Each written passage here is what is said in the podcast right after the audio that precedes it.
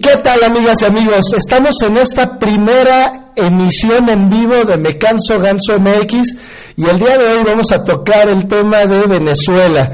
Y es que Guaidó y Trump, otro, golpe otro golpe fallido, nuevamente. Estamos aquí con mi amigo Carlos, de, Carlos del Ángel, aficionado en geopolítica. ¿Cómo estás, amigo? ¿Qué tal, ¿Qué tal, Rodrigo? Un placer estar contigo el día de hoy. Bueno, noche ya más bien. Sí, así es. Muchísimas gracias por acompañarnos aquí en Me Canso Ganso MX en esta primer transmisión. Eres padrino de transmisión en vivo. pues es un honor poder compartir este espacio para platicar un poquito de temas de actualidad y con todo gusto este, pues estoy a tus órdenes y a las órdenes de tu audiencia. Muchísimas gracias, eh, Carlos. Oye, pues, ¿qué tal? ¿Cómo viste el tema de Venezuela el día de hoy? Se supone que hoy era el día de, es decir, se había anunciado con todo Mike Pence, el mismo Trump había salido a, a declarar que hoy iba a ser la intervención y lo que estamos viendo es más bien un triunfo, desde mi punto de vista, claro está, de Nicolás Maduro y su revolución bolivariana, ¿no? En una balanza, ¿no? Eh, una cosa es lo que manejan los medios de información oficial y otra cosa es lo que no se dice. Entonces, en medio de lo que no se dice, eh, muy pocas veces eh, nos damos cuenta de cuáles son los intereses políticos y económicos que hay detrás y hay que recordar que en este sentido, desde la primera vez que comenzaron a haber situaciones de tensión entre Estados Unidos y Venezuela, los primeros que, los primeros que brincaron al ruedo fue Rusia. Entonces sí, en efecto, evidentemente el día de hoy parecía ser un día de, supuesta liberación, parecía ser un día en el que las cosas para Venezuela iban a cambiar, eh, por lo menos en el sentido de destronar a Nicolás Maduro, pero hay, cabe recordar que eh, Rusia, a través del gobierno de Vladimir Putin, pues se ha pronunciado a favor de de Maduro en este sentido de respaldar su régimen porque evidentemente hay intereses de, por medio, intereses muy grandes que tienen que ver con petróleo, con dinero, em, y pues no va a ser tan sencillo para que Estados Unidos meta las manos ahí, es decir, ya lo hicieron. Eh, sin embargo, no va a ser tan fácil, ¿no? Eh, eh, independientemente de que a la vista de muchas ocasiones se ha visto que Trump y, Vladimir Putin comparten cierta empatía en algunas situaciones, quizás políticamente hablando, pero también cuando se trata de que cada quien proteja los intereses de, cada quien, en ese sentido, pues evidentemente ya salen las garras. Entonces lo que estamos viendo ahorita es, sí, de frente vemos un escenario en donde ah, probablemente el régimen del Nicolás Maduro está siendo soportado, eh, sigue y continúa. Y, eso tiene que ver porque trae un respaldo muy grande de uno de los países más poderosos del mundo, ¿no? Que no es cualquier cosa, estamos hablando de Rusia, eh, que además Rusia pues tiene alianzas muy marcadas y muy directas con otros países como Irán, como China, eh, entonces no es cualquier cosa, es decir, Trump en ese sentido eh, en ese sentido geopolítico, si se le puede llamar así, pues se está metiendo con zona a las patadas y no va a ser tan sencillo que aflojen, ¿no? Así como decimos aquí en México. Yo por lo menos lo veo desde ese punto de vista. Así es, y mira, yo eh, agregaría más que estar este eh, eh pues en no estar de acuerdo, estoy muy de acuerdo en lo que dice, sin duda el tema Rusia ahí está jugando un papel eh, clave, pero yo creo que la otra potencia que también está jugando papel clave es precisamente el caso de China. Es decir, tenemos a, eh, a dos potencias de primer nivel, es decir, a la primer potencia económica del planeta, que es China, a la primer potencia eh, armamentista del planeta, que es Rusia, apoyando a los venezolanos.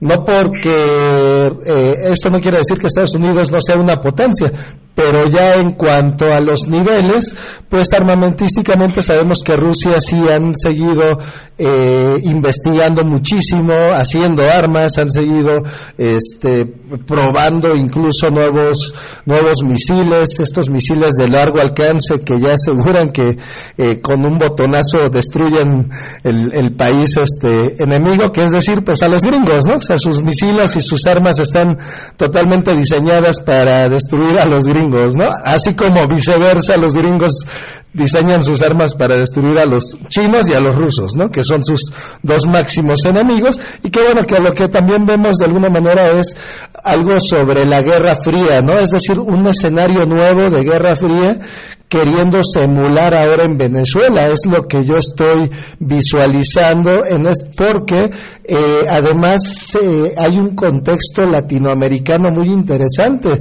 en donde eh, tienes a, no una gran mayoría, pero sí un bloque importante de países del sur del continente y, justo a las economías más fuertes del sur del continente eh, totalmente volcadas contra el régimen de Maduro, ¿no?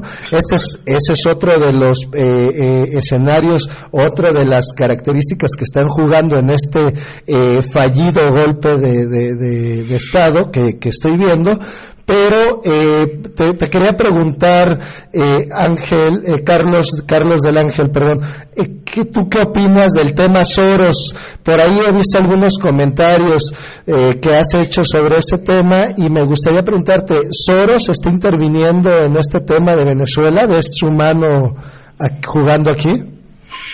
Pues podría, podría decirse que sí. este tipo está metido en todos lados, ¿no? Ahora habría que ver hasta qué punto realmente están metiendo Soros las manos, porque estamos viendo aquí, es como un juego de, ahora como estaba muy de, de, moda la serie esta de Game of Thrones, ¿no? como son como varios frentes y varios eh, grupos con sus propios intereses que están buscando pues cada quien su, su pedazo de pastel, ¿no? Eh, Trump es enemigo de Soros declarado, es, evidente, entonces por ahí no va. Tampoco Soros es precisamente muy amigo de Vladimir Putin. Vladimir Putin en un par de ocasiones se ha pronunciado en contra de, la, de las maniobras que este señor ha hecho alrededor del mundo, financiando N cantidad de movimientos sociales, de ideologías, de asociaciones y fundaciones que siempre tienen como fin el separar y crear división entre la gente. Yo lo que estoy viendo ahí por parte de Soros quizás podría ser un poquito es como tratar de jugarle al mejor postor a ver quién a ver quién va a sacar realmente el partido de esto. O sea, yo lo veo como como que sí está tratando de intervenir eh, de alguna forma, pero que también se está manteniendo al margen, ¿no? Eh, hay un grupo de interés muy muy importante en medio de, de todo esto en el que desde mi punto de vista yo creo que está como que a la espera de ver quién realmente va a inclinar la balanza para meter la mano completamente, eso es un hecho. Y se sabe que en este sentido eh, George Soros, a través de N cantidad de grupos o de células que tiene diseminados en diferentes partes del mundo, pues ha financiado precisamente las caravanas de los latinos que se han venido desde Sudamérica, Centroamérica hacia México y para cruzar hacia Estados Unidos como una forma de presión. Entonces, no, no, no veo cómo no él está metiendo las manos, sin embargo, es, específicamente en la parte de Venezuela yo creo que está como muy al margen, ¿no? Le está tratando de, buscar a ver quién es el mejor postor para meter la presión ahí, como que eh, ese siempre ha sido la forma en cómo él se mueve. Eh, es decir, ya trae como un plan, un proyecto que, que ve hacia el futuro, pero cuando hay una, una situación en la que no está exactamente claro cómo están sucediendo las cosas, como que se contrae un poquito, espera a ver ahí qué es lo que va a pasar, y si no es directamente en el juego, por fuera empieza a mover, mover piezas eh, económicas o de alguna manera para que se meta la presión necesaria para que esa balanza se incline a cierta posición para que él pueda entonces entrar a jugar completamente. Por lo menos yo lo he visto de esa forma. Claro, de hecho, pues bueno, como, como lo describes, ahora sí que como decimos aquí en México, en el argot futbolero está de cazagoles. Ándale. Eh, bueno, mira, otro de los factores que yo creo que han evitado el tema de sangre de una manera muy tremenda y que fue clave en todo esto fue la actuación de México, el, el, posicionamiento que tuvo eh, siempre de respeto a la Constitución en cuanto a, hacerse, eh, pues hacer eco de la doctrina Estrada, que además el tema Venezuela es un tema profundo, Carlos, porque no nada más tiene que ver eh, con Venezuela puramente. Es decir, yo considero que los países que estuvieron apoyando este golpe de Estado, eh, de alguna manera, pues abren la posibilidad de que cualquier eh, fulano en una plaza pública se les pare y se diga presidente, así como sucedió acá en el caso de Venezuela, ¿no? Ahora bien, otro, otro de las cuestiones que sucedió y por qué te digo esto es el caso de Macron, ¿no? allá le contestaron los chalecos amarillos que si él había desconocido a Maduro y había reconocido a Guaidó, pues ellos también se se, eh, se, se autoproclamaban presidentes y lo desconocían y le daban una semana para elecciones, ¿no? A lo que hoy es que pues eso podría ser broma, pero la realidad es que fue serio. ¿No? Sí, es correcto, así es. Así es, y, aquí entramos en un, en un asunto que, híjole, es hasta cierto punto delicado, ¿no? Porque, repito, una cosa es lo que se dice en los medios de comunicación masivos y otra cosa es lo que viene detrás. Si, si, si, si se puso un poquito de atención, nos vamos a dar cuenta que, en efecto, Aquí al, gobierno mexicano se le criticó demasiado por no pronunciarse a favor de la imposición de, Guaidó para derrocar a Maduro, ¿no? Pero creo que en este sentido el gobierno de México fue bastante inteligente, bastante neutro, de no meter las manos en donde no le importa. Es decir, eh, precisamente si lo que se está proclamando desde un principio, cuando de, Obrador o López Obrador tomó la protesta como presidente, una de las cosas que dijo en su discurso es tener respeto por la soberanía de los pueblos. Eh, pues creo que es lo más, es la maniobra más inteligente mantenerse de una manera neutra, decir, a ver, podemos apoyar para ver cómo se concilia esta situación, pero no me voy a pronunciar a favor de nadie en el sentido de de pues yo no yo no voy a decidir si sí o si no debe de ser tu presidente si lo hizo de manera correcta o no porque ese es un asunto político interno tuyo que ustedes deberían de resolver. Evidentemente todos los demás países que se pronunciaron a favor de la toma de, Guaidó en este sentido de la autoproclamación de presidente pues es, es obvio que están eh, siguiendo una agenda que viene acompañado de los intereses de Estados Unidos y otros grupos que están metidos en esta situación. Es obvio que lo están haciendo, porque si ponemos atención en eso, justo en esas fechas, cuando el gobierno de México se pronunció de manera neutral y decir, bueno, yo no voy a decir si este cuate es presidente o no, fue cuando justamente más Trump comenzó a, dar presión eh, con el asunto del muro, eh, con el asunto de que si lo va a hacer, que si lo va a pagar México, que si no, que si va a haber inclusive sanciones arancelarias, económicas hacia México, por ciertas cuestiones que ya tenían que ver fuera del tratado que se había firmado. Entonces, es muy, es muy sencillo muchas veces darse cuenta cómo se están moviendo las aguas en ese asunto, simplemente hay que poner atención adecuada de cómo se van manejando las cosas, cuál es la reacción de una parte y cuál es la reacción de otra. Entonces, ahora, por otro lado, tenemos a los franceses, donde precisamente su presidente, Macron, se pronuncia a favor de, Guaidó y pues de por sí, ¿no? Este cuate ya tiene encima a la gente por cantidad de cosas, irregularidades y que la gente está harta de cómo el gobierno se ha venido dando a lo largo de muchos años, pues es obvio que la reacción del pueblo iba a ser de, esa manera. Ahorita, por ese lado, en ese sentido, el pueblo francés se ha visto muy inteligente al no solamente al al presionar de esa manera a su propio gobierno, sino también es como una forma de hacerle ver a los demás pueblos, es decir, a los demás países, de decir, a ver, dejen de estar, dejen de estar con sus payasadas, ¿no? Y realmente si el conflicto se quisiera resolver de una manera diplomática, de una manera decente, pues yo creo que lo mejor sería llevarlo a lo mejor a un asunto tribunal internacional o algo por el estilo, una intervención que no tenga nada que ver con una situación militar como lo que se ha venido dando y la amenaza de una intervención militar a, Venezuela.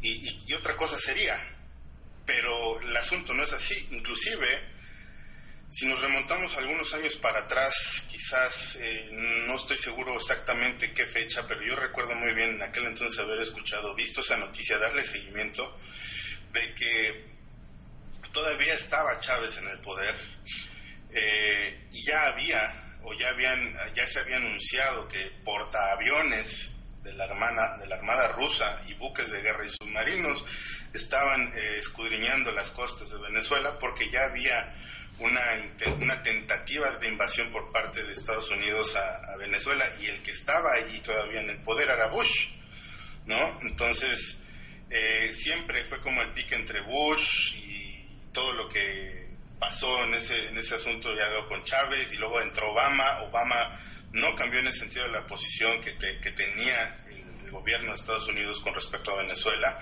aunque de alguna manera trataron como de taparlo, trataron como de maquillarle por ahí un poco, pero desde aquel entonces eh, Rusia ya había enviado buques de guerra, ya es decir, ya se sabía por debajo del telón que había una tentativa de invasión militar a Venezuela para derrocar el, régimen el régimen chavista, ¿no? Entonces, eh, lo que estamos viendo acá es que la situación evidentemente es muy delicada. Ahorita podría decirse que es un golpe de Estado fallido, si se le puede ver de esa manera, porque no la tiene fácil Estados Unidos. Pero yo creo que tarde o temprano eh, los intereses por ahí podían inclinarse un poquito a favor de eso. Y desafortunadamente, pues lo que estamos viendo es una irrupción en la soberanía de un pueblo que pues debería ser soberano con sus problemas o no. Es decir, Aquí algo que, yo debo dejar claro, por lo menos desde mi posición, es que yo no apoyo, yo no apoyo a, Maduro, pero tampoco apoyo el hecho de que Estados Unidos y toda la bola de soquetes que están detrás de ellos eh, tengan que meterse en lo que no les importa, porque podemos entrar en una discusión muy larga de que si lo que se dice de Venezuela es verdad o no, pero por lo menos con respecto a lo que yo he visto en mucha gente conocida de Venezuela, amigos míos gente que está viviendo en esta ciudad, que conozco en persona que se han venido de Venezuela para acá a vivir porque las condiciones de vida son totalmente deplorables, pues es evidente que, hay una situación grave que no ha sido atendida, que el pueblo venezolano está hasta los cojones de este señor y que eso, esa situación, esa, vamos a decirlo, esa circunstancia social, que se ha creado bajo cierta situación, pues vamos a decirlo así como desequilibrada de la economía interna que tiene Venezuela, porque además Estados Unidos ha metido presión tras presión tras presión de seguir imponiendo sanciones económicas constantemente, todos los años, cada vez más fuerte, pues es evidente que Venezuela se ve acorralado, se ve contra la pared, se ve eh, absorbido por su propia, vamos a decirlo así, su propio medio de producción interno, pero hay que recordar, y aquí es algo muy importante que quizás muy poca gente lo sabe, que Venezuela sigue siendo uno de los proveedores de petróleo, es más, es el proveedor de petróleo más grande del mundo. Y esa es precisamente la situación que tiene a todo mundo metido en Venezuela, porque es el, el que contiene las reservas más grandes que hay actualmente. Entonces, justamente desde aquel entonces en el que Chávez estaba en el poder, el, proveedor número uno de petróleo hacia Estados Unidos era Venezuela. Pero cuando empezaron los pleitos, Estados Unidos, es decir, era como, era como decir, bueno, a ver, tú me estás vendiendo tu petróleo, pero ¿qué crees? Ya no quiero que me lo vendas. Ya quiero que tu petróleo yo lo trabaje, yo lo produzca y además te lo voy a devolver a ti a precio de venta mío porque se me da la gana. Es lo mismo que le hicieron a México. Sin embargo, ahí Chávez dijo, no, a ver, espérate, brother, ¿no? A mí no me vas a venir a, hacer tus cuentos chinos. Y ahí empezó el pleito. Y si lo vemos desde la superficie, en la punta del iceberg, ahí fue donde empezó todo el pleito. Hace quizás unos 10, 15 años, no, unos 10 años más o menos, eh, que empezó esa situación y de ahí para adelante, pues las sanciones que ha metido Estados Unidos, en contra de Venezuela a nivel económico, a nivel arancelario, a nivel internacional, pues es evidente que ha, contraído la economía venezolana, se han visto en una situación precaria muy grave y ahora, bueno, pues tenemos una, es una bomba, esto es una bomba de tiempo y creo que ya lo hemos visto los últimos días, ¿no? Así es, eh, pues mira, en ese sentido, Carlos, eh, yo lo que te podría decir, y ya yéndonos precisamente más a fondo en, en la situación de la situación que vive Venezuela y todo lo que mencionaste, toda esta historia desde los primeros golpes de Estado con, eh, pues con Bush, con Obama, con pues todas, todos los presidentes eh, eh, estadounidenses que uno a uno han atacado a Venezuela de una u otra manera y yo lo que veo si ya realmente nos vamos al fondo sí por un lado está que obviamente está el interés de ir por los recursos de Venezuela, como bien mencionaste, pues tienen la reserva más grande de petróleo del mundo, pero no solo eso, también tienen oro, tienen uranio, tienen, eh, tienen de todo lo que necesita el planeta para el desarrollo para el desarrollo no eh, de, para el buen desarrollo de los países. En ese sentido eh, esa es una parte pero lo que yo creo que está más de fondo Carlos es el tema ideológico. Y es que recordemos que precisamente Hugo Chávez siempre trajo una eh, controversia y una y una lucha abierta en contra del capitalismo y de el neoliberalismo, porque precisamente lo que traía la revolución bolivariana era el socialismo del siglo XXI.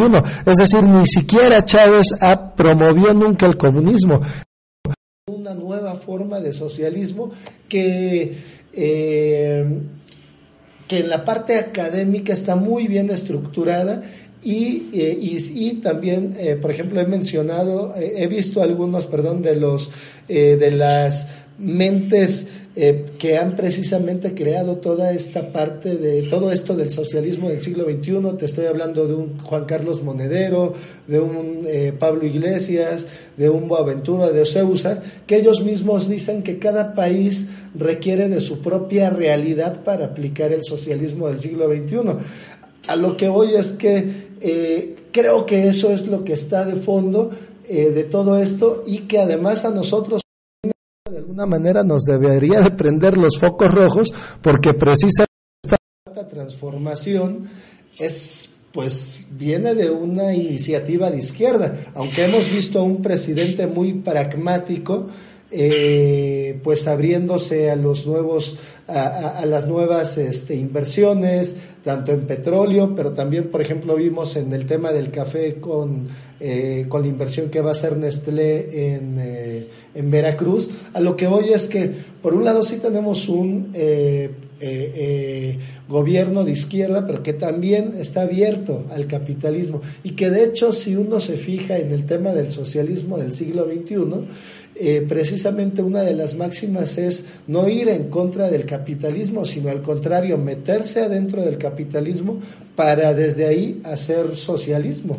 Entonces, eh, creo que ese es el miedo real que, tiene, eh, que tienen precisamente todos estos grupos de poder a nivel mundial, que precisamente son pro-capitalistas, son pro-neoliberalismo, en donde hay fórmulas que sí funcionan y lo hemos visto en, países como Bolivia, como Ecuador. Eh, es decir, ahorita Bolivia es el ejemplo de toda América, conteniendo la economía más creciente y más bollante del, del continente.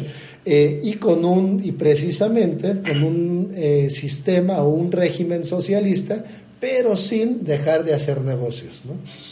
es correcto sí de hecho yo creo que una de las cosas que más, eh, o más bien de las que poco se toma en cuenta hoy en día, es que mucha gente, ¿no? Mucha gente como tú, como yo, los usuarios de Internet, la gente a nivel de la sociedad, que muchas veces no tiene nada que ver con política, nada de este tipo de cosas, desconoce precisamente cómo se están manejando los modelos eh, de gobierno, las formas de gobierno en diferentes países. En este sentido, por ejemplo, países socialistas como Finlandia, que es uno de los países primermundistas por excelencia en el mundo, tiene no solamente un gobierno este, izquierdista, sino un gobierno basado en el socialismo. Rusia es un país socialista y es un país creciente económicamente, militarmente y de todo tipo. La situación cuál es? Yo creo que en este aspecto, una de las cosas que muy pocos toman en cuenta es que es lo que tú, lo que tú acabas de decir, ¿no? El socialismo funciona siempre y cuando eh, se aplique de una manera tal en la, en la, que ningún factor externo tenga una intervención de por medio, ¿no? Lo hemos visto con Rusia. Rusia, si tú recuerdas, o por lo menos yo me acuerdo, de cuando yo era, yo tenía por ahí, no sé, unos 10 años, 8 años, ¿no?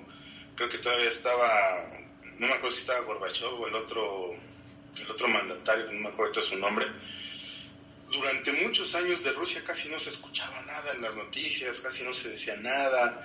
De hecho, se tenía esa imagen de que Rusia era un país pobre, desolado, porque había perdido la Guerra Fría este, y demás. Y, sin, embargo, tiempo después, yo creo que por ahí del 98 en adelante, se comienza poco a poco a meter Rusia en los medios de comunicación como un país de economía emergente, un país de economía sólida, como un país de desarrollo y, de desarrollo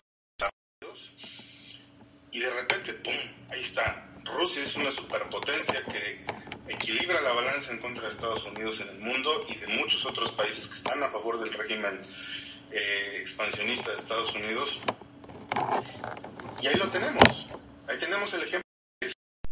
Sin embargo, pues volvemos a lo mismo, a ver, métete con Rusia, ¿no? No es lo mismo que, que un país se quiera meter con Rusia a nivel militar, político, económico, que Estados Unidos ha tenido el atrevimiento de hacerlo, pero bueno, estamos hablando de superpotencias, a meterte con un país que Venezuela teniendo tanta riqueza natural, tanta riqueza económica, tanta riqueza en su cultura, en su población, de gente que trabaja, gente que sabe hacer las cosas también para poder tener una superpotencia en Sudamérica, pero tienes a Estados Unidos en el mismo continente, pues está cabrón, esa es la palabra, no está cabrón, está difícil.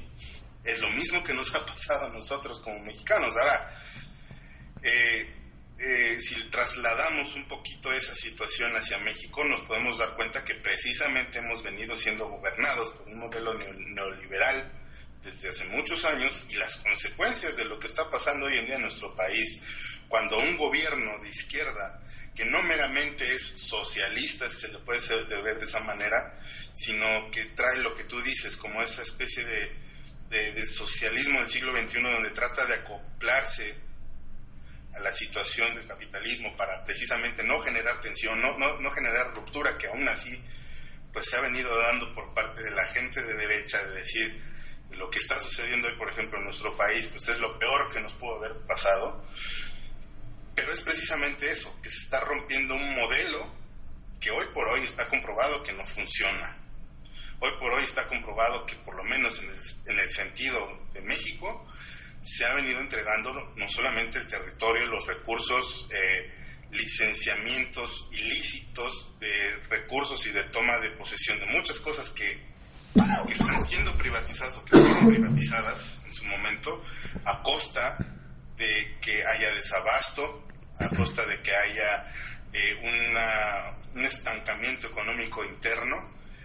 Y es algo que en Venezuela Chávez trató de impedir en su momento, por eso se puso en el poder de esa manera y por eso veíamos estas imágenes donde Chávez decía, a ver, yo estoy aquí en contra de lo que estos señores del norte quieren imponer para todos, porque ellos se sienten dueños del mundo y se quieren sentir dueños de todo y él, de alguna manera, tengamos aquí un poquito de claridad en esto, estando en lo correcto o no, lo que yo siento que él hizo desde un principio fue tratar de defender la soberanía de su país. Ya si después hubo otra situación, bueno, fue diferente. Pero es algo que en muchos países no hemos visto. Tú acabas de decir algo de Bolivia.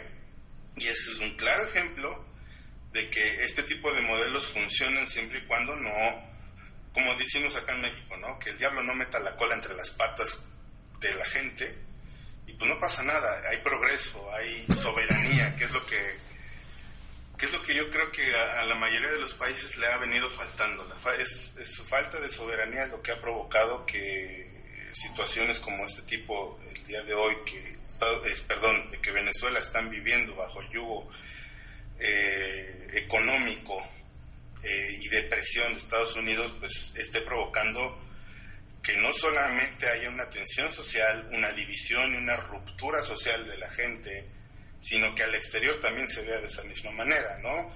Y lo vemos acá en México, y yo creo que en muchos países ha muy similar. Gente que está a favor de que Guaidó eh, quiera tomar el poder por sus cojones y nada más porque se le da la gana, ¿no? Porque él dice, ¿no? O porque la gente que está alrededor de él dice que así debería de ser, cuando realmente si se quiere impugnar algo, ¿no? En este sentido, la, últimas, las últimas elecciones que vieron que, que se habla de que hubo irregularidades y que hubo muchas cosas, bueno, por eso se supone que hay un proceso electoral o un proceso inclusive hasta judicial que se puede llevar para que todo esto sea aclarado y que haya verdaderamente una democracia dentro de su propio país. Pero lo que han venido haciendo hoy en día, pues no es eso. O sea, no hay democracia en lo que está haciendo este señor. Eso es un hecho. Sin embargo, se están colgando del descontento de toda la gente para darle fuerza y darle de alguna manera ese sentido de valor heroico de, ser como el salvador de, Venezuela. Es decir, eh, y repito nuevamente, no es porque yo esté a favor o en contra de uno o de otro, pero yo creo que hay que hablar con bastante claridad, bastante sensatez y sobre todo ser muy perspicaces y darse cuenta que lo que vemos en los medios eh, informativos es apenas una embarrada de lo que hay detrás. Y tú lo acabas de decir hace rato, ¿no? O sea, hay una, una gran situación de fondo que tiene que ver con la ideología. Y en ese aspecto yo creo que es lo más delicado, porque esa parte de la ideología es lo que precisamente provoca que una sociedad se pueda verdaderamente acoplar, amoldar o de alguna, de alguna manera generar sinergia para poder verdaderamente empujar su propio desarrollo. Y eso es lo que no ha estado sucediendo en últimas fechas. Entonces, eh, ahora, otra cosa muy importante, eh, y, y, con esto termino esta parte de mi comentario. Yo creo que en este sentido también mucha gente lo que muchas veces piensa, porque es una de las quejas que yo he escuchado de muchos venezolanos, es de decir es que nosotros confiamos en Chávez, nosotros confiamos en Maduro y vean cómo nos tienen. Pues sí, brother, pero acuérdate que el gobierno, en general, la forma de gobierno de un país no nada más se compone de la gente que está en las esferas de gobierno, sino también de la sociedad. La sociedad tiene la obligación de hacer que su modelo de gobierno funcione cuando algo anda mal. Y nosotros como mexicanos somos el claro ejemplo también de eso esperamos que siempre el gobierno sea el que, no solamente el que brinde las condiciones necesarias, sino que sea el resolutor de absolutamente todo y prácticamente que sea el papá gobierno el que le dé de comer al niño en la boca para que no haya ningún problema de nada y que la, sociedad se absuelva de sus propias obligaciones, ¿no? Y, que, que entonces sí, cuando las cosas vienen a hacer algo mal, ¿no? Pues el gobierno tiene la culpa. Y es lo que vemos hoy en día. No sé tú qué piensas al respecto. Eh, pues mira, sí, eh, sí, sí, sí, te, tienes razón. Hay, hay una, hay, sin duda hay una eh, cultura y hay una idiosincrasia del papá gobierno. Sin embargo, creo que en el caso específico de, Venezuela, Carlos, precisamente porque el pueblo, eh, la mayoría del pueblo, es la que está, no sé si apoyando a Maduro, porque incluso he visto comentarios de gente que, que no quiere la intervención, pero tampoco quieren a Maduro. Eh, en ese sentido, a lo que voy es que sí hay una gran mayoría de venezolanos contra la no intervención y contra el, usurpador Guaidó. Es decir, sí hay una, finalmente creo que una de las cosas que pudo lograr eh, el comandante Hugo Chávez, eh, pues en su corto periodo de vida, eh, y que y que les dejó a su y que le dejó a su pueblo fue la educación y la concientización política porque creo que no, ahorita en este momento ya no estaría Maduro en el poder, ahorita en este momento ya las petro, la, la, petrolera de, de, la, la, la, petrolera de Venezuela, petróleos de Venezuela se, se llamaría British Petroleum o otra cosa, es decir, ya no sé, ya no tendría el nombre de Venezuela por ningún lado, y, y, muchas cosas así hubieran pasado si no hubiera sido gracias a esa mayoría pabullante que está muy consciente precisamente de que son ellos los que tienen que resolver el tema, ¿no? Eh, como tú dices, y en ese sentido, mira, yo sí me declaro eh, abiertamente eh, bolivariano, es decir, yo sí siempre he estado desde la época de Hugo Chávez muy a favor del régimen. ¿No me escuchas? Bueno, bueno, Ah, se está, tra sí, se está trabando un poquito tu imagen. Ok. Te decía que yo siempre he estado a favor eh, desde hace muchos años, y no por Borrego, sino porque he estudiado el fenómeno de la revolución bolivariana, y sin embargo, eh, en este sentido me pongo pues del lado de la política exterior mexicana en no intervención y no decir nada a favor de su, de su gobernante, porque además sí es cierto, una cosa es estar a favor del régimen y otra cosa quién está al frente. Y puede ser que Maduro sí sea muy ineficaz, sin embargo lo que sí considero, eh, Carlos, el hecho de por qué Hugo Chávez le dejó el poder o lo dejó a él en el poder es precisamente porque es el tipo que sabía Hugo Chávez que se iba a morir en la raya.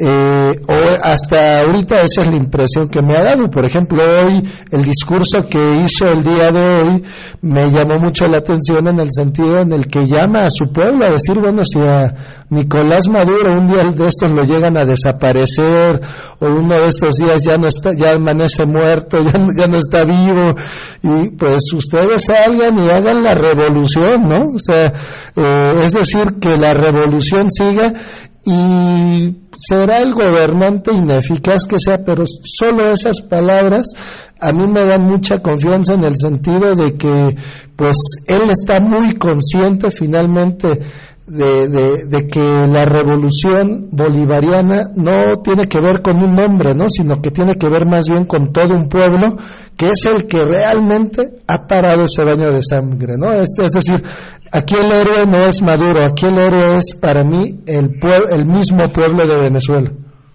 Sí, así es. Y eso es muy importante, porque creo que precisamente eso, por, por la parte en la que tú estás diciendo que, que hoy en día, ¿no? no solamente dentro de, Venezuela se está descalificando la parte de la intervención. Yo creo que a nivel eh, internacional, en muchos sentidos, se está descalificando el hecho de que vaya a haber una intervención, que está supersonado. Y yo creo que en este aspecto lo que va a hacer Estados Unidos, de manera quizás más inteligente, porque también es un secreto a voces que se dice, que pues le quieren, quieren cortar la cabeza a Maduro, ¿no? O sea, como de lugar, porque precisamente él es el ícono del, régimen chavista, ¿no? De lo que queda del régimen chavista en este sentido. Y yo creo que lo que puede pasar, y esto es grave, esto es grave porque hay algo que yo creo que mucha gente no considera. Si a, si a, si a este señor, a Maduro, le sucede algo, no solamente va a ser... Eh, una situación de vacío gubernamental, sino también va a ser una... Eh, ¿Sí me oyes? Sí, sí, claro. Eh, ah, no, no, solamente va a haber un vacío gubernamental, que es lo que normalmente hacen en este, en este tipo de cosas, sino también va a haber una disrupción muy grande a nivel social. ¿no? Eh, se habla de que pudieran hacer que la vida de Maduro esté en peligro de una manera accidental, no, eh, no, no algo como propiamente un atentado. Evidentemente hay gente que va a aplaudir una situación así, pero yo no aplaudiría en lo absoluto si pasara algo como eso. Es decir, si ya no va a haber intervención militar, pues que bueno, ojalá no la haya. Y si a Maduro le pasa algo, pues ojalá no le pase, porque de todos modos va, a ocurrir una disrupción social muy cabrona, ¿no? Eh, por el vacío de gobierno que va a haber porque ahí sí, ahí sí lo que va a pasar, si de por sí ya sucede ahorita, la confrontación social en los estratos precisamente de, la gente mortal, pues va a estar bastante complicado y eso yo creo que inclusive podría complicar más las cosas eh, que, que, que, ayudar a que se arreglen. Eh, en este aspecto, evidentemente el pueblo venezolano es el último que debería tener la palabra, la última palabra para decidir qué es lo que se va a hacer con su gobierno, con su país. Sin embargo, pues hay lo que platicamos al principio de la conversación es que hay demasiados intereses internacionales externos que están obligando a, que esta situación pues no sea tan fácil de solucionarse. Así es. Y mira, otro, otro, otro punto, y creo que ya sería con el que eh, yo finalizaría, es el, bueno, abundando sobre todo lo que dices, es precisamente, eh, pues Trump le ha declarado la guerra comercial abiertamente a China. Y justo uno de los puntos de esta guerra comercial eh, tiene que ver con Venezuela, por los recursos. Eh, es decir, eh, le bloqueas a China el abasto de, pues de, de, donde está la reserva más grande de petróleo, pues claro que le das en la torre, porque pues allá es donde se fabrican la mayor parte de los, pues de todos los plásticos, es decir, de cualquier cosa que tenga petróleo, que tenga un plástico, que tenga un polímero, pues se hacen en China precisamente. Entonces, y muchísimas cosas más, ¿verdad? Pero justamente esta parle eh, es otra de, los, de las cosas que están jugando, ¿no? Esta guerra económica. Y, eh, y ya por último, eh, también me gustaría agregar que, pues con este golpe fallido del día de hoy, 23 de febrero, pierde Trump, eh, nueva, y por lo cual lo que yo estoy viendo ya en el escenario de su de, las elecciones, es decir, de su campaña electoral, porque también tenemos que, que meter el tema electoral de los Estados Unidos en este tema Venezuela, porque sin duda tiene mucho que ver, pues pierde muchísimo en el tema, en el tema interno de su propio país, este Trump, al querer hacer daño fuera de su país, ¿no? Al querérsela jugar, fue una apuesta, creo que le salió mal, creo que está recapacitando y por eso no ha hecho, eh, es decir, por eso no ha apretado el botón rojo, porque precisamente está en la recapacitación de que está cometiendo un error tremendo. Finalmente es un hombre de negocios, ¿no? Y él está, eh, siempre ve, eh, pues su mentalidad está en las ganancias y no, no en las pérdidas, ¿no? Es correcto. Y, y algo que sí hay que recalcar en este aspecto, yo yo lo vería un poquito más como que por lo menos Trump se ha visto o se ha mostrado como no solamente como un hombre de negocios, sino como un poquito ahí medio estratega para algunas cuestiones de política exterior. Lo vimos en el caso de Corea de, en Corea general, Corea del Sur y Corea del Norte.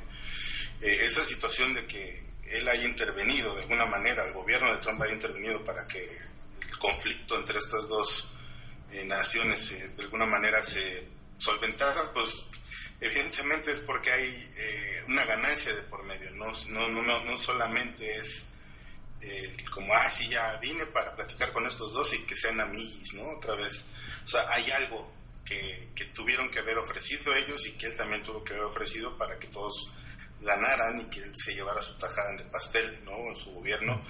Y en el sentido específicamente de Venezuela, independientemente de lo que, sucede, de lo que sucedió y que además pudimos ver eh, la situación esta que hubo con la ayuda humanitaria y todo el alarde que se hizo a lo largo del día de, la, de lo que pasó, ¿no? Yo creo que por ahí él eh, no, no es tanto como que esté recapacitando, sino como que se está reservando un poquito por dónde más puede, puede apretar, ¿no? Eh, ver o encontrar una debilidad aún mayor para que al final del día él obtenga lo que está buscando. Ahora, en cuestión del asunto electoral, donde él de alguna manera pues es eh, el, el ícono, la figura principal en esto, yo lo que he visto en, sus, de alguna manera, la gente que lo apoya, es que lo van a apoyar con o sin los errores que tenga, ¿eh? es decir, con los aciertos y desaciertos que ha tenido en los últimos, eh, no sé, en el último par de años, aún, aún así la gente que lo apoya lo va a seguir apoyando, inclusive gente que no lo apoyaba ahora lo comienza a apoyar. Eh, entonces, por ahí eh, hay una estrategia muy, muy, muy grande de propaganda política que él está metiendo poco a poco. creo que ahora hablando un poquito de Estados Unidos en ese sentido, para salirnos, hacer un pequeño paréntesis, con el cierre de gobierno que, que tuvo, eh, prácticamente fue una, una manera una maniobra muy agresiva que ocupó y echó toda la carne al asador y la sigue echando, pero al final del día está consiguiendo lo que quiere. Y eso, vamos a decirlo así que a, modo de marketing, ¿no? a modo de branding personal, le está dando más este más, están poniendo más los reflectores en él y algo que se maneja en el marketing a nivel negocios, si lo quieres ver así, y en política y en muchas cosas funciona de la misma manera, es que hablen mal de ti o que hablen bien de ti, da igual. El chiste es que hablen. Y sí o sí, eso te va a generar un posicionamiento por encima de, de muchas circunstancias, si lo quieres ver de esta manera. Entonces, yo veo que eh, Trump está más bien como que un poquito haciéndose un poquito para atrás, viendo que por ahí no funcionó, pero no se va a quedar de brazos cruzados y el grupo que está intermediando con él para que siga esta situación en Venezuela, yo creo que están planeando otra cosa, no sé qué, no podría asegurar absolutamente nada, pero no creo que se vayan a quedar quietos. Ok, tú no ves un repliegue entonces a partir de hoy, para nada. No, al contrario, yo creo que por ahí va a haber así como una especie de cese, si se le puede llamar así, mínimo, quizás de algún par de días, probablemente un par de semanas, pero algo, algo hay, hay, algo hay detrás. Siempre estos cuates, y sobre todo por la mentalidad que tú bien mencionaste de Trump, que es hombre de negocio, siempre es tener un as bajo la manga y yo creo que no, no se están jugando todavía la última carta. Yo creo que por ahí tienen algo que, que pudiera sorprender en los próximos días. Claro, perfecto. Pues entonces ¿Te parece, Carlos, si dejamos este tema abierto para otra plática más, que además fue muy agradable, se nos fue el tiempo, yo pensaba hacerla de 20 minutos, pero ya se fue el tiempo bastante. Este, ¿te parece si hacemos, entonces vemos, vamos, vamos viendo cómo va el escenario en el tema Venezuela? Eh, sin duda creo que va, va a seguir dando para de qué hablar y sobre todo eh, aquí en México mi interés de platicar este tema tiene que ver pues con ver qué está sucediendo afuera para precisamente prever cualquier situación aquí. Porque yo veo ya, por ejemplo, esta semana, en una de las mañaneras que sucedieron esta semana del presidente, eh, una periodista de Bloomberg, una periodista gringa muy insistente en cómo iban a reforzar Pemex, en cómo iban a fortalecerlo, y es que a los gringos verdaderamente le preocupa. Hay un sector eh, gringo que desde 1959, por ahí, por esas fechas, ha venido pues eh, haciendo todo lo posible por echar abajo a Pemex y pues resulta que Pemex es la empresa heroína del planeta porque le han hecho de todo y no han podido con ella. O sea, así de, así de tremendos son los recursos que tenemos en este país. Entonces, es por eso que a mí me, eh, me llama mucho la atención y voy, y voy a seguir insistiendo en este tema de Venezuela porque lo que está sucediendo acá pues ojalá no nos pase, ¿verdad? Pero pues estar bien prevenidos y con todas las armas y con todas las, eh, y no me refiero a armas de, de armas de pistolas y metralletas, sino con las armas ideológicas e intelectuales suficientes para poder soportar embates de estos, porque además la manipulación mediática que estamos viendo con el tema Venezuela está cañona, ¿no? Eh, eh, uno, mira, Carlos, agregaría que precisamente esto de esta eh, proyecto de Me Canso Ganso MX, una de las cosas por las que surge tiene que ver también mucho que ver con todo este este nuevo manejo del algoritmo y este hackeo de cerebros que ya hablaremos más a profundidad de, este tema, pero que es real y lo hemos visto en temas como el Brexit, la misma elección de Donald Trump, la elección de Bolsonaro en Brasil, en donde pues de repente la gente dice, ah, Chihuahua, ¿cómo, cómo es que sucedió eso? Pues sucedió, ¿no? Sucedió no por arte de magia, no por, sino porque ya hay eh, cosas que le hackean el cerebro a la gente y si no estás bien informado, pues es más fácil que lo puedan hacer. No sé si tengas alguna otra cosa más que agregar, eh, Carlos. Muchísimas gracias también por tu participación, por supuesto. No, al contrario, muchas gracias a ti por la invitación. para mí es un placer, a mí me encanta hablar de, de este tipo de temas de manera abierta y sobre todo dialogarlo con con prudencia y dialogarlo de, de, una manera correcta, ¿no? Porque cada quien puede tener sus puntos de vista, pero creo que siempre lo importante es precisamente compartir puntos de vista para llegar a un, a un discernimiento mucho mejor de la información. Algo que a mí me gustaría, por, por último, puntualizar es algo que tú dijiste de, de esto, ¿no? De que hay que ver qué, lo, qué es lo que sucede en Venezuela para ver qué podría pasar con nosotros acá. Por ahí eh, hay que recordar dos cosas muy importantes que yo creo que muy poca gente lo notó. Eh, cuando apenas, eh, o más bien ya cuando estaban al cierre de las elecciones, de las campañas electorales, perdón, hay, que, hay que recordar que BlackRock se reunió con cada uno de los participantes, ¿no? con cada uno de los candidatos, por separado, cada quien con cada uno de ellos. ¿no? A, a Obrador le tocó, o a López Obrador le tocó reunirse con la gente de BlackRock. Para la gente que no conoce de esto, bueno, BlackRock es una de las financieras más grandes del mundo en Estados Unidos que está asociada o ligada directamente con Donald Trump. Una de las cosas que yo he venido discerniendo, este es un discernimiento personal y lo voy a dejar así como tal, no quiero aseverar absolutamente nada, pero lo pongo así porque es lo que yo veo que pudiera pasar. El asunto este del muro en la frontera que tanto se habló desde que Trump estaba en campaña, creo yo que tiene que ver con una situación que pudiera generarse en México en próximos años en cuestión política y económica y que Trump lo está previendo de alguna manera para evitar precisamente la migración de mexicanos y también de, evidentemente, que continúe la, migración de centroamericanos y sudamericanos a través de su puerta trasera, que es México. Pero sobre todo yo creo que lo está haciendo como una medida de, de ver hacia el futuro, de decir, en México va a suceder algo. No voy a decir qué, que cada quien lo investigue, pero hay muchas manos metidas en el país, eso ya lo sabemos lo que sí es un hecho es que si en México sucede algo grave, eh, Trump no va a permitir que la gente huya para allá.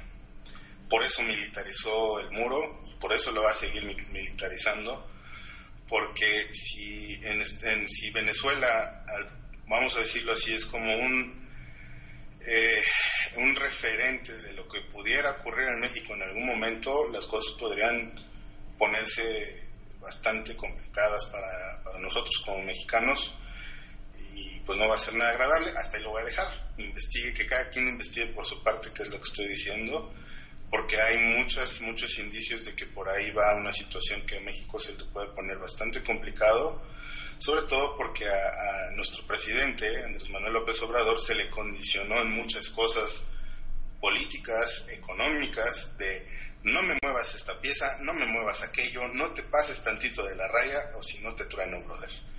¿no? Y yo creo que eso mucha gente no lo considera. Pero hasta ahí voy a dejar mi comentario ya de cada quien que, que lo investigue. Perfecto, perfecto, Carlos.